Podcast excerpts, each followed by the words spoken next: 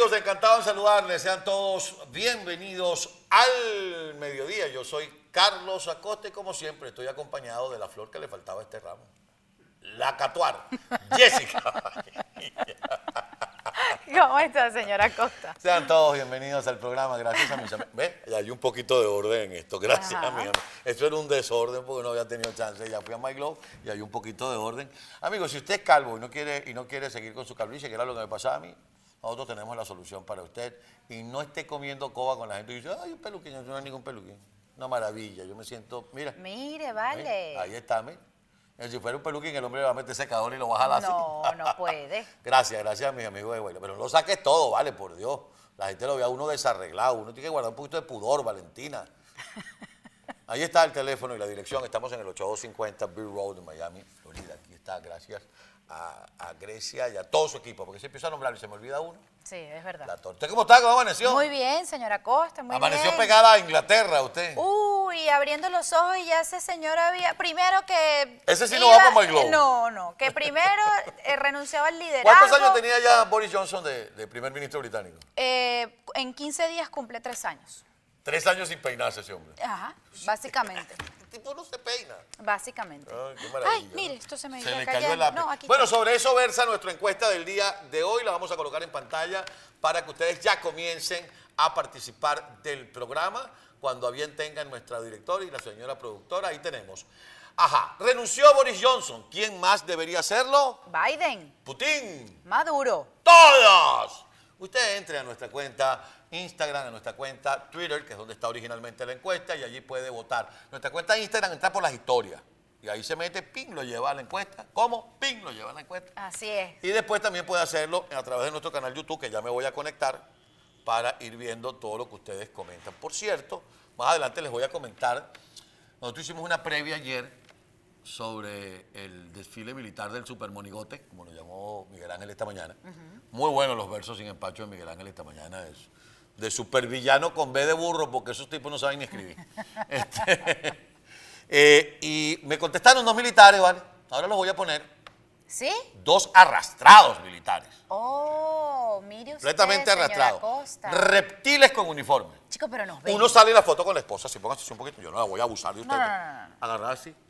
Y me acordé, ¿usted se acuerda que el militar que el Ah, claro, cómo no, El el de- guardaespaldas le estaba soplando el bistec. Ah, bueno. El come muslo lo llamaban. Ajá. Bueno, vamos a hablar de eso más adelante. Mire, Les voy a poner nombre, apellido y todo. Porque eso es una cosa, eso me lo enseñó la profesora Ángela Sá. A los militares hay que llamarlo por los dos apellidos. Por eso decía, Chávez Fría, y salía el muerto aquel allá. Cabello Rondón. Por cierto, Cabello Rondón ayer pidiendo unidad en el partido.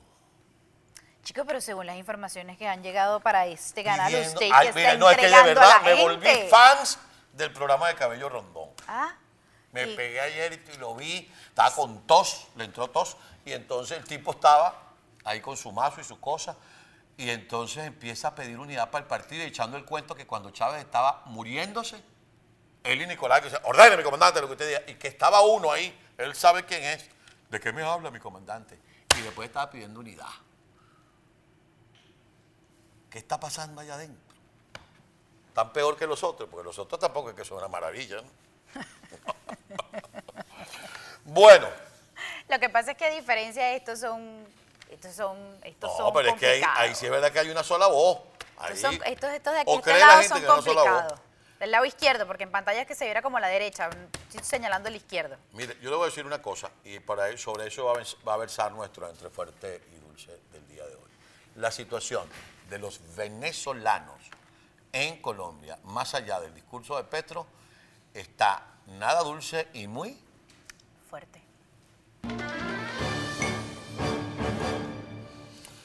Yo lo dije, y discúlpeme la referencia personal, en este programa con usted decíamos, no tenemos por qué darle un cheque en blanco a Gustavo Petro, más allá de que su discurso nos acaricie de alguna manera los tímpanos, porque sí, los acaricia. De hecho, ayer usted me mostraba una declaración donde decía, en Venezuela hay una crisis alimentaria y falta de democracia. Que lo dijo dicho propio por Gustavo, Gustavo Petro. Petro. Fue titular. Bueno, Hugo Chávez también dijo antes de asumir el poder, Cuba es una dictadura, Cuba es una dictadura, y terminó siendo el chupamedias number one, Allá se murió. y allá se murió, allá. Allá él se fue a morir. Entonces, No se murió aquí. y a lo mejor cuando hablamos de venezolanos en Colombia, mucha gente dice, bueno, allá está Julio Borges, allá está Paparoni, allá está Eduardo Battistini, allá está el ministro de Comunicaciones o director de la Oficina de Comunicaciones del Gobierno Interino, el doctor Alberto Rabel. Pero hay otros que quizá no tienen esos nombres tan sonoros o tan conocidos que también están. Hay muchos dirigentes estudiantil, por ejemplo, y hay que recordar, como lo recordaba Miguel Ángel esta mañana, a Lorenza Let, Ah, que que Juan Manuel entregó. Santos se lo entregó en bandeja de plata Al régimen. a Nicolás Maduro para que lo torturaran. Que por eso se tuvo que ir a España después. Y, que estoy- y se lo puedo decir con, con el cariño y el afecto que le tomé a Lorenza Le, que lo conocí hace más de 12 años en Valencia, en la dirigencia estudiantil, un muchacho inquieto, muy loquito, Creo en el que mejor Gaby sentido de la palabra. también está en Colombia. Gaby Arellano también está en Colombia, a quien también conocí en esa época de la dirigencia estudiantil con Julio Rivas en Valencia. Entonces, ¿qué podría pasarles? Lo primero es el espionaje. Los van a tener más marcados que, que a Messi. Porque yo antes decía más marcado que Maradona, pero Maradona no merece que lo recuerden. ¿Y será que Gustavo Petro va a tomar eh, servicios de la inteligencia venezolana, señora Costa? ¿Y por qué de la venezolana y no de la cubana si son Pero aliados? es que es lo mismo, Al final del cuento. O de la rusa.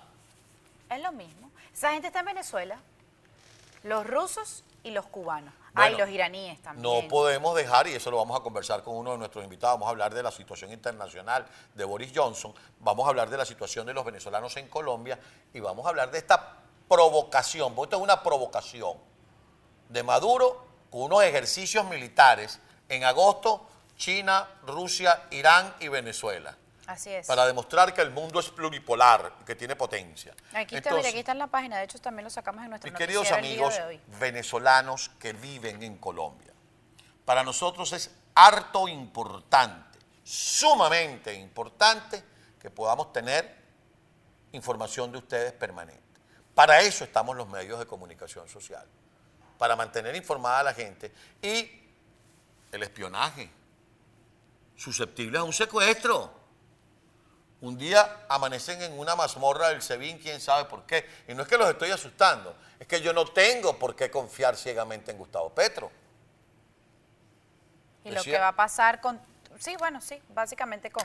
Aunque él también habló de monómeros y dijo que, a diferencia de la campaña, dijo ahora que es presidente electo, que eso había que estudiarlo de una manera imparcial y ver cómo se desarrollaba todo este asunto con monómeros en las mismas declaraciones que dijo que en Venezuela no hay democracia. Yo le voy a decir una cosa con relación a monómeros.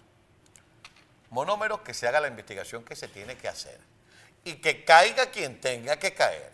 Y todo aquel que sea responsable de una situación ilegal y se demuestre, tiene que decirse. Pero eh, Monómeros también tiene, ahora recordándome yo acá, hace eh, días atrás, y a lo mejor por eso la declaración de Gustavo Petro, señora Costa, de que del Departamento del Tesoro de acá de Estados Unidos sigue estando protegido Monómeros. Entonces no es un asunto de que Gustavo Petro va a llegar y va a decir, no, es que, es que esto se lo voy a devolver a Nicolás Maduro.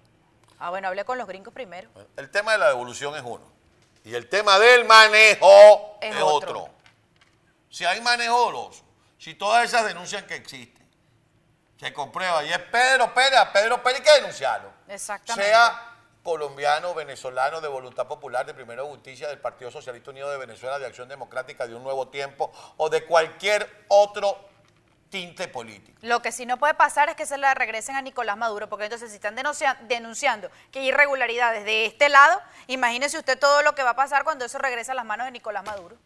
Ah, ahí tienen a PDVSA, que es todo menos una empresa petrolera en Venezuela. Eso sirve para todo. Eso sirve para que esa gente viaje, se compre casas, se compre relojes de lujo, sí relojes, porque en diferentes eh, investigaciones que se han hecho, por ahí se han ido los dineritos que hacen con contratos con la petrolera venezolana, comida, de todo, Bueno. menos petróleo. Ahí están las refinerías abandonadas, cerradas algunas. la propia cafetera. Mi querido amigo, lo cierto del caso es que Colombia de aquí al 7 de agosto no es. Es de aquí al 7 de agosto y del 7 de agosto en adelante, porque la situación allá sigue estando entre fuerte. y dulce.